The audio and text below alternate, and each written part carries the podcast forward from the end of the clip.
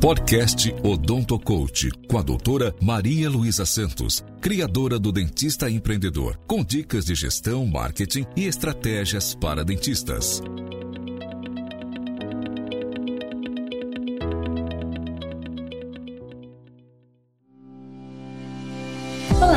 Sou Maria Luísa, criadora do blog Odonto Coach e do programa Meu Primeiro Consultório. Hoje eu quero conversar com você a respeito de como criar procedimentos para sua clínica em quatro passos. Por que os procedimentos são importantes? Porque muitas vezes, se a gente tem um procedimento ali por escrito, todo mundo da equipe lê esse procedimento, incorpora isso no seu dia a dia e fica muito mais fácil. Agora, se você não tem esse procedimento, cada um faz do jeito que quer. E aí, às vezes, fica um pouco bagunçado, principalmente quando entra um funcionário e depois de alguns meses ele vai embora e começa outro. Justamente depois que você treinou e ele está apto para realizar todas as funções de acordo com o procedimento que você estabeleceu, e aí você tem que começar tudo de novo. E se não está escrito, vai você sentar de novo, explicar tudo de novo. Isso pode gerar uma perdinha de tempo aí para você que pode ser desnecessário. Então, para você montar esses procedimentos, eu vou te dar quatro passos. Primeiro passo: forma que você quer escrever esse procedimento. Vai ser um fluxograma, vai ser lista, vai ser tabela? Qual formato que você quer escrever? E assim, depois de escolhido, toda vez que você for escrever um procedimento, utilize o mesmo formato para que fique tudo padronizado. Segundo passo: utilize a linguagem que os seus funcionários entendam, porque muitas vezes você quer falar de um termo técnico, mas a moça da esterilização, a moça da limpeza, às vezes você tem manobrista o pessoal da parte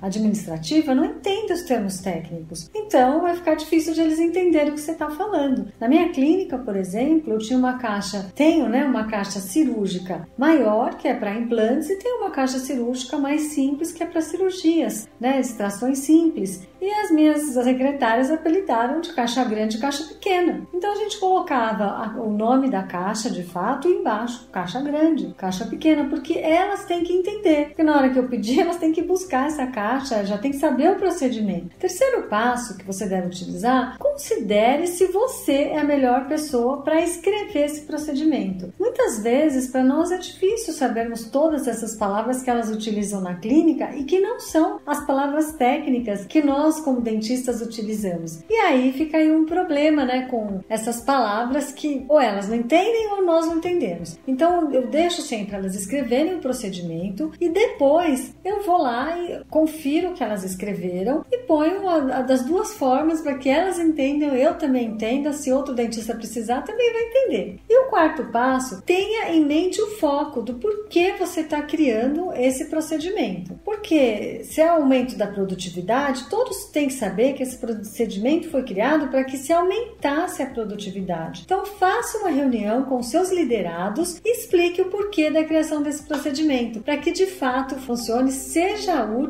e aumente a sua produtividade, se é esse o fator em questão.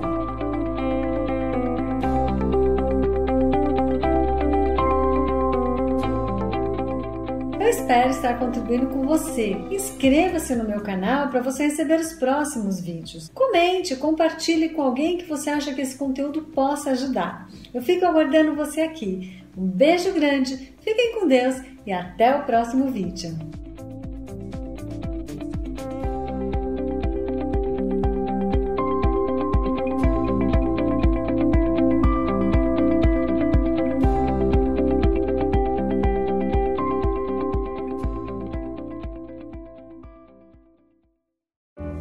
Esse podcast foi editado por Noise Wise, produção de podcast.